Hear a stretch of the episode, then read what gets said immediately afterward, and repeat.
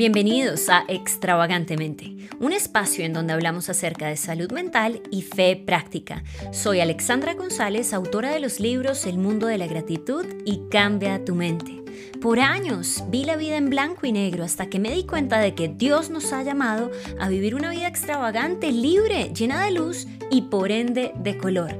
Disfruta esta cuarta temporada llena de educación y mucha inspiración. Hola, un saludo muy especial. Bienvenidos a un nuevo episodio de Extravagantemente. El tema de hoy es súper conmovedor y triste. Sin embargo, hoy quiero abordarlo para traer claridad sobre el tema, para traer luz y sobre todo soluciones. El título de este episodio es Mi hija se hace daño. ¿Qué hago? El tema de hoy es las autolesiones. Bienvenidos.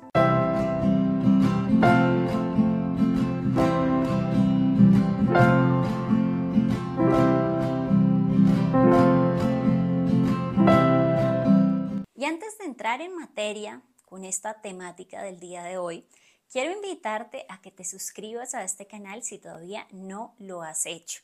También activa la campana de notificaciones de manera tal que cada vez que subamos un episodio, tú puedas ser de los primeros que tengan acceso a él. Aquí en esta cuenta tenemos un podcast, pero también subimos videos de temas relacionados con salud mental y fe práctica. Así que empecemos. Hoy quiero tocar tres aristas de esta temática tan compleja como son las autolesiones. El primer punto será cuál es la población más afectada, el segundo, las causas de esta conducta y lo tercero y más importante, dos soluciones eh, que son verídicas, que se han comprobado. Así que empecemos. La población más afectada, esa es la parte número uno que vamos a tratar hoy. Y como está en el libro, mi libro más reciente, Cartas a una joven deprimida, hay todo un capítulo dedicado a esta temática. El capítulo 12, autolesionarse no es la solución. La población más afectada son los adolescentes y también personas que tienen un diagnóstico psiquiátrico eh, dado, eh, por ejemplo, depresión, ansiedad, bipolaridad. Y cuando se conjugan estas dos, es adolescente y tiene un diagnóstico, esa es la población que, es como el caldo de cultivo para que detone este tipo de conducta. Te voy a dejar aquí un ejemplo de, frases que he escuchado de los jóvenes que hacen esto y ya lo vamos a linkear con eh, las causas, pero quiero que desde ya tú vayas haciendo esta conexión. Algunos jóvenes me dicen, Alexandra, yo me corto porque quiero aliviar el dolor que siento en mi alma. Alexandra, es que esta situación es muy dura, por eso me corto. Alexandra, tengo miedo, por eso me hago daño. Se cortan los brazos, pero cuando ya eh, es muy notorio, las piernas, otras partes, se arrancan partes de, de su piel. Alexandra, yo hago esto porque me siento sola. Alexandra, hago esto porque nadie puede ayudarme con este dolor. Alexandra, a nadie le importo, por eso me hago esto. Es mi culpa, por eso me autoinflijo dolor. Y quiero que, que, tengas esto muy claro. Es de vital importancia que nosotros tengamos conocimiento del tema, que podamos combatirlo, sobre todo prevenirlo. En inglés este término se conoce como NSSI, que es como Non-Suicidal Self-Injuries, o eh, autolesiones que no son suicidas. O sea, el joven no dice, ay, me quiero morir, no, pero hay algo eh, que tiene que ver con un dolor no resuelto, con unas emociones que, que no sabe qué hacer con ellas.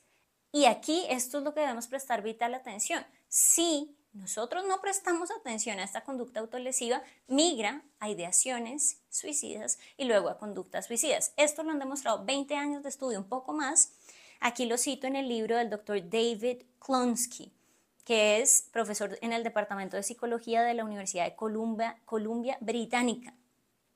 Y él obviamente dice, esto se llama una disociación emocional, una disociación cognitiva y es como un mecanismo de defensa que tienen los jóvenes. Ya vamos a ver qué lo causa. Pero los jóvenes en realidad no se quieren cortar, lo que quieren es aliviar el dolor, lo que quieren es que se vaya el miedo. Y ahí es donde ya vamos a ir a la segunda parte de este video. Ahora, vamos a la segunda parte. ¿Por qué ocurren estas conductas en los jóvenes? ¿Cuáles son las causas? Aunque hay muchas, yo te voy a hablar acerca de dos causas. La primera es que ellos no saben qué hacer con esas emociones que perciben como negativas, tales como la tristeza, la vergüenza, la culpa, el rechazo, la ira, el dolor en términos generales. Yo he leído libros acerca de la conducta suicida y todos los que, o la gran mayoría de los jóvenes que atentan contra sus vidas dicen, yo no quiero morirme, yo quiero que desaparezca el dolor. Lo he citado en videos anteriores, en mis libros, los dos últimos los cito, el grito del dolor. Psiquiatras, psicólogos han estudiado, el gran problema de los jóvenes y de la humanidad es el dolor. ¿Cómo se quita el dolor? Y obviamente autolesionándose no, no es la solución. Sin embargo, los jóvenes no saben y esto se conjuga con el rol de las redes sociales en donde muchísimas personas que tienen seguidores por A, por B, por Y, eh, eh, muestran que esta es una salida al dolor, a la tristeza, al rechazo, a la obesidad. Entonces, claro, esto también se mezcla con trastornos alimenticios en el caso de las niñas, con este, como con el bullying en el caso de los niños también. Y dicen, no, tengo tanto dolor que esta es la única manera como de, de em, aliviar el dolor. Y eso es lo que se llama disociación cognitiva, disociación emocional, que ya sería otro tema para tratar en otro episodio. Así que si nosotros tenemos estas dos causas, es importante que ahondemos en el tema de las soluciones. La solución no es solo decir, le quito el celular y no más. No, eso es algo que le apela a una conducta, pero hay que ir más atrás. ¿Qué hay antes de la conducta? Una emoción. ¿Qué hay antes de la emoción? Un pensamiento. ¿Y qué hay antes del pensamiento? Una relación. Así que, habiendo dicho esto, quiero ir contigo a la parte 3, la parte más importante, las soluciones. Una primera solución es entender cuál es el rol de las emociones. Las emociones no están en nosotros, ay, de error. Es que Dios se les zafó como un cable, un tornillo y pues no, las emociones no son importantes. Yo conocí a muchos creyentes en iglesias que aunque están tristes, uno les pregunta, ¿cómo estás? Bien, bendecido, gloria a Dios, en victoria. Y están re mal uno ve a los hijos en la perdición. Y yo digo, eso se llama negación y es lo primero que no se debe hacer con las emociones, negarlas. Y la Biblia es un, libro eh, que no tiene cosas vedadas. Cuando la gente sentía sus emociones y lograban gestionarlas, era porque las reconocían en primer lugar, no hay que negarlas. Tú, papá, no niegues ni tus emociones ni invalides las de tus hijos. Eso es lo primero. Hay ejemplos clarísimos en la Biblia. Hay ejemplos como Jesús mismo. Jesús no tuvo ningún eh, reparo en llorar cuando Lázaro eh, se murió, cuando vio a sus hermanas llorando de luto. Jesús lloró. Cuando él estuvo en el Getsemaní, les dijo a sus tres más cercanos, acompáñenme a orar, a velar, estoy triste hasta la muerte. Él sabía lo que le iba a venir. Inclusive tuvo tan, tal grado de ansiedad con tristeza que inclusive sudó gotas de sangre. Esto científicamente existe cuando, cuando la alerta, la amenaza es tan grande. Él lo sintió, o sea, él no dijo, no, no tengo miedo, no tengo miedo, no tengo tristeza, no tengo tristeza, la arma del padre me da lo mismo. No, él no negó la situación. Y yo te invito, voy a dejar aquí, lo he dejado en otros videos, la rueda de las emociones de Robert Plotchick. Empecemos llamando las cosas por su nombre. ¿Qué es el miedo? La voz la amenaza. ¿Qué es la tristeza? La voz de la pérdida. ¿Qué es la ira? La voz de la injusticia. Y hay un, como un, todo un, un conglomerado de emociones que están encapsuladas dentro de la tristeza, dentro del miedo.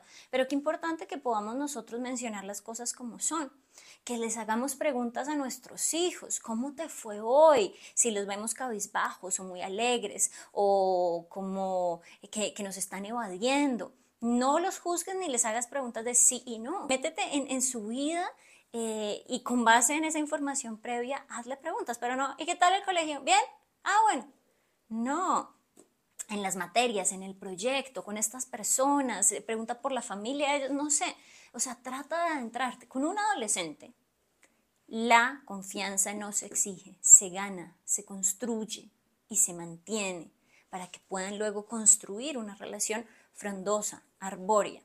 Así que esa es la primera parte, saber que las emociones son mensajeras de información, no son malas. O sea, hay gente que dice la tristeza es mala. Cuando yo en un auditorio pregunto, ¿quién cree que la tristeza es mala? 99%. No es mala, nos está diciendo que una pérdida, que sentí, que no soy un insensible. Pero eso me dice, la recuperas o la afrontas. El miedo nos protege de los peligros y los depredadores, pero cuando los miedos son imaginarios y no son reales, y cuando son reales y me quedo impávido y no hago nada, importante, Dios, Jesús, miró la injusticia en la tierra y se habla a veces de la ira de Dios, pero ante la ira uno va con violencia o con coraje, y Dios respondió con coraje enviando a su Hijo Jesús. Entonces, mira, hoy yo te digo esto, las emociones son mensajeras de información, aprende, edúcate. En ese marco, te recuerdo, aquí tenemos un taller virtual disponible 24/7 que vas a tener de manera vitalicia para ver las veces que quieras, en donde hay 10 ejercicios para que tú entiendas las emociones, sobre todo las tres principales, ira, miedo, tristeza, esas que se eh, denominan como negativas, pero no lo son, tenemos es que regularlas, gestionarlas. Y mi invitación a ti como papá, toma el taller. Es un taller que dura aproximadamente una hora y media, dos horas, eh, pero si tú haces los ejercicios, ponle unas dos horas más de tu parte. Es una inversión, dedícate una semana a hacer ese taller, una hora, una hora, una hora y ya, absorbe toda la información, todo el aprendizaje y luego modélalo a tus hijos. Si lo crees pertinente, luego ve el taller con tus hijos dependiendo la edad que tengan, pero primero tú para que puedas ser un gran modelo. Ahora, quiero dejar esto aquí eh, sobre la base, en el taller lo explico mejor. Las emociones son intensas y efímeras, pero si no las regulamos, van a migrar en sentimientos, en donde ya se suman los pensamientos a esa emoción. Un chico se puede sentir triste por el bullying, rechazado, avergonzado. Pero si no gestiona la emoción, porque no hay nadie que le ayude, van a empezar los pensamientos, no solo de él, del mundo, de los chicos y del diablo. Y van a empezar a decirle, tú no vales nada, tú eres fea, tú eres gorda, tú eres horrible, tus papás no te aman, Dios menos. Y viene ahí el sentimiento de tristeza, de miedo, ansiedad, depresión, cuando ya pasa a un estado de ánimo ya es el color de la vida del muchacho. Y ya uno dice, pero ¿por qué no ríe? ¿Pero por qué no juega? ¿Pero por qué no se integra? Porque la gestión de emociones que se debía haber hecho hace tiempo atrás no se hizo. Entonces los papás quieren una pastilla, una terapia, magia, una oración, libérelo. Así no funciona. Dios es un Dios de relaciones y nos diseñó de manera compleja y preciosa. Por eso el primer paso será reconocer esas emociones, aceptarlas, no evadirlas y afrontarlas de una manera sabia, de una manera diligente y permitirle obviamente a tu hijo, a tu hija, que sienta esas emociones, que verbalice, no que se atore con ello, ni que tenga miedo de hablar de emociones contigo y más, casos de pastores y, de gente que es como algunos, no todos, hago la salvedad, estamos aquí porque queremos educar, eh, pero dice, no, eso de las emociones no es de Dios. Entonces, no es de humano, hasta los perros tienen emociones. Eh, entonces, importantísimo, no, no, no suprimamos eso, no satanicemos el tema, las emociones son maravillosas. Hay gente que dice, el amor no es una emoción, es una decisión. Claro, yo decido amarte, pero siento también una química cerebral en muchos momentos, dopamina, serotonina, oxitocina, sí se siente. Hay gente que dice, no, yo decido amarte y punto. Sí, pero también tenemos un componente emocional, o si no estaríamos en esos matrimonios que son arreglados de Medio Oriente, donde los de 40 años se casan con niñas de 10. No, o sea, somos eh, razonables, somos espirituales sobre todo, pero también somos seres emocionales. Así que ahí te dejo este, este puntico, la importancia de las emociones, de aprender a regularlas, regularlas, de educarnos al respecto para luego poder educar con amor y ternura y con mucha sabiduría a nuestros hijos también. Y la segunda parte resolutiva se llama terapia por modelaje. Los jóvenes están inducidos a esta parte de las autolesiones porque ven modelos en redes sociales que les dicen, haz esto, haz lo otro, y tienen muchos seguidores, tienen cierta fama, reconocimiento, entonces ellos dicen, bueno, si les funcionó, a mí también ha de funcionarme. Entonces, como ellos les granjean esa confianza y, están todo el tiempo hablándoles, hablándoles, apareciendo con una sonrisa, no ven el detrás de. O sea, yo te invito a que mires un documental que hay en Amazon acerca de TikTok y las chinas que tienen, las, las chicas que tienen un montón de seguidores y que todo el día se dedican a eso. Qué pena por el avión, no sé si lo escuchan. Que todo el día se dedican a eso. Sintamos la emoción aquí de frustración que no me deja seguir con el video.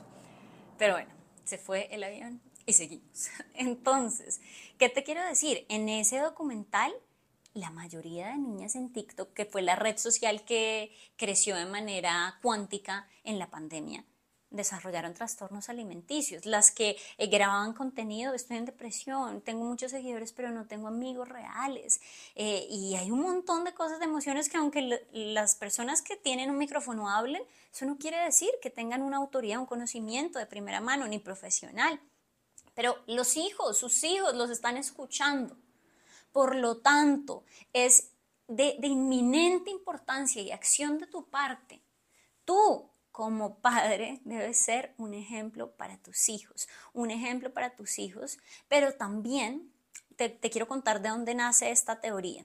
Esta teoría eh, también se conoce como teoría del aprendizaje social o teoría del aprendizaje vicario. Es una teoría del aprendizaje, es una teoría eh, que, respalda toda la parte de neuroplasticidad, de alguna manera, eh, que, que es cambiar nuestra manera de pensar para cambiar nuestra manera de vivir. Y se resume en esto. Los jóvenes, sobre todo, que tienen ese cerebro tan maleable, hasta los 25 años se termina de eh, desarrollar y absorbe información mucho más rápido, va a seguir y a aprender las conductas de aquellas personas que están a su alrededor y que admire, que le cautiven, que le capturen la atención. Si tú todo el tiempo estás ahí con la cantaleta, pero no llora, y el celular y sus amigos, ya como un, un ¿cómo se dice? Como, como una manada de lobitos ahí los papás, pues los hijos dicen, no, yo no les voy a confiar nada a mis papás, cierran la puerta, obviamente hay que tener reglas, papás, no dictadura, pero reglas claras, yo siempre les digo, tengan un set de cinco reglas en casa, por ejemplo, las puertas nunca cerradas, el celular hasta tal hora. Es importante, el que ama a sus hijos los disciplina y disciplina es tener reglas. Las reglas son parte del orden. No un decálogo o 20, 50 reglas, algo muy puntual, porque de esa manera, si se infringen las reglas, luego va a haber, em, no sé, algo que, ya es la consecuencia, pero se, se conocía previamente. ¿Qué te quiero decir con esto? Tus hijos necesitan mentores. Tus hijas necesitan mentores. Tú serías la ideal, pero tal vez las generaciones, hay muchas por encima, necesitan una líder mujer que esté una generación más arriba, que tenga una madurez espiritual, una responsabilidad emocional. La gran pregunta del millón es, ¿hay de estas mujeres en las iglesias? ¿Las estamos preparando? Puede ser una mentora, una psicóloga, pero no debe estar supeditada a apagar incendios, sino mentorear, a educar. Y yo te diría, sobre todo hacer vida. Yo en este momento de mi vida mentoreo solo a dos adolescentes porque mi tiempo es limitado, 16 y 18 años. Yo salgo a comer con ellas, he ido al colegio de ellas, conozco sus amigos, he cocinado con ellas en mi casa, ellas me acompañan a conferencias, hablamos acerca de temas que a ellas les interesan. Les he compartido mis triunfos, mis fracasos, mis desafíos, mi historia de vida. Y, para mí es un regalo maravilloso. Así que yo digo, ese es el modelo de Jesús. Él pudo haber dicho, les envío un libro, pero dijo, les envío un hijo de carne y hueso, una persona para que les modele. Porque nosotros somos el producto de las relaciones que tenemos. Un papá, una mamá, sí, pero después que otras personas nos rodean. Es importante, hoy te digo, que tus hijos, tus hijas tengan mentores, mentoras, que estén comprometidas a orar por ellas. No solo a darles una clase en la iglesia dominical, eso se lo lleva al viento porque en toda la semana, ¿con quién están? Es importante que compartan vida, tiempo de calidad. Eso es un discípulo, el que ve lo que hace su maestro. Fíjate, estas personas, los discípulos estuvieron tres años y medio con Jesús. Veían dónde dormía, qué comía, su dieta mediterránea, el ejercicio que hacía, subía y baja montañas, pero también la compasión que tenía, que iba a orar al Padre, que les enseñaba. Y hoy yo te digo, yo no sé cuánto tiempo más vaya a mentorear a estas dos chicas, pero me llena el alma. A veces me llena de frustración, no toda mentira, ay no, todo aquí eh, arcoíris y nubes de algodón de azúcar. No es así, no es así. Hay momentos en donde a los adolescentes uno les provoca sacudirlos como esto y hacer como pero, pero no, vuelvo a Jesús y digo, ay Señor, ayúdame, o sea, si yo fuera la mamá, por eso las entiendo. Pero voy y me lleno otra vez de Dios y digo, wow, Padre, gracias. Padre, lléname de ti para amarlas, para confrontarlas cuando sea tiempo, pero también para mostrarles tu palabra de una manera vívida y práctica, mostrarles el desafío que tienen de impactar a una generación. Yo estoy cansada de ver niñas cristianas de título, pero cero fruto, marchitas. Y niños, claro, pero, pero yo me relaciono mucho más con las chicas y con las mujeres baja autoestima, un montón de complejos, cuadrándose en relaciones que uno dice tóxicas. En conclusión, yo digo, no conocen a un Dios, Padre, así sean hijas de pastores. Y esto puede ser alarmante, pero es real. Y lo digo por mí misma, yo soy hija de ministros del Evangelio. Y por años, aunque estuve en un templo, aunque serví en un templo, no conocía a un Dios vivo como un Padre, sino lejano, creador, omnipotente, y no que me amara. Yo pensaba que amaba a los demás, pero no a mí. Así que ese es el gran reto. Yo te invito hoy. Si tú tienes un poder de injerencia también en tu congregación. Es tiempo de levantarse a orar, a mentorear jóvenes, para que luego esas jóvenes mentoreen a tus hijas. Pues yo te digo esto, la mamá de estas jóvenes que mentoreo me mentoreó a mí por varios años. y hoy yo tengo el privilegio de mentorear a sus hijas. Quiero que tengas esto claro. Importante. Primero edúcate. Entrénate en la palabra, en emociones, toma el taller que te digo, pero luego empieza a invertirte tú en mentorear a otras chicas o una que diga, Señor, este año voy a mentorear a esta chica que va en la iglesia. Y ora para que Dios envíe una mentora para tus hijas es tan importante, es un modelo que acota curvas de aprendizaje. Culmino con esto porque me apasiona el tema y puedo quedarme aquí dejando discurso. Las cosas más importantes que he aprendido en la vida, siempre he tenido un mentor. Por eso yo hoy doy mentorías a mujeres también, de manera online. Porque, porque es súper importante. Cuando yo quería aprender a nadar en el mar y nadar 2.000 metros, hacer un Ironman, tuve un coach, un mentor, un entrenador cuando dije quiero hacer una maratón, correr 42 kilómetros. Tuve un coach cuando dije quiero estudiar la palabra, quiero encontrar eso de que la gente habla que Dios no tiene favoritos en un instituto bíblico. Me empezaron a entrenar en la palabra. En finanzas, el año pasado dije, estoy comiendo mal, soy una workaholic, pero como mal. Necesito a alguien que me instruya en alimentación saludable, en meal preps. Y lo estoy haciendo. ¿Por qué nos da tanto y tanta lidia pedir ayuda y a alguien que sabe más pedirle que nos enseñe? Ese es el modelo más rápido del aprendizaje, de la neuroplasticidad, el aprendizaje, la educación enfocada, atenta, no divergente. Así que, bueno, estos son los, los puntos de hoy, la población afectada, las causas y las soluciones. Solamente quiero que tú tengas esto claro. Las emociones son un regalo de Dios. No nos deben controlar, pero tampoco tenemos la capacidad plena de controlarlas. Lo que podemos hacer es regularlas y ponerlas siempre al servicio de Dios. Preguntarle, ¿qué me quieres enseñar con esta emoción? Y que esas emociones nos lleven a conocerlo cada vez más, a Él y su amor, porque su amor no cambia. Y su amor siempre radica el miedo, el dolor, el temor, la ira, y nos da las soluciones y las herramientas para poder actuar, tener una conducta apropiada y brillar en esta generación, porque lo que está esperando el mundo es que se levanten hijos de Dios, que vivan en el Espíritu, que gestionen bien sus emociones y que gobiernen bien la tierra. Y la idea no es hacerlo a los 40 años, sino si uno lo aprende a hacer de adolescente, maravilloso. Así que, no siendo más por este episodio, yo te envío un abrazo. Recuerda que puedes adquirir este libro eh, te voy a dejar aquí todos los datos en la descripción del perfil. Aquí hay muchos ejercicios también para eh, la regulación de emociones y en el taller, que también te voy a dejar toda la información aquí en la descripción del video. Te envío un abrazo y nos vemos en el siguiente episodio.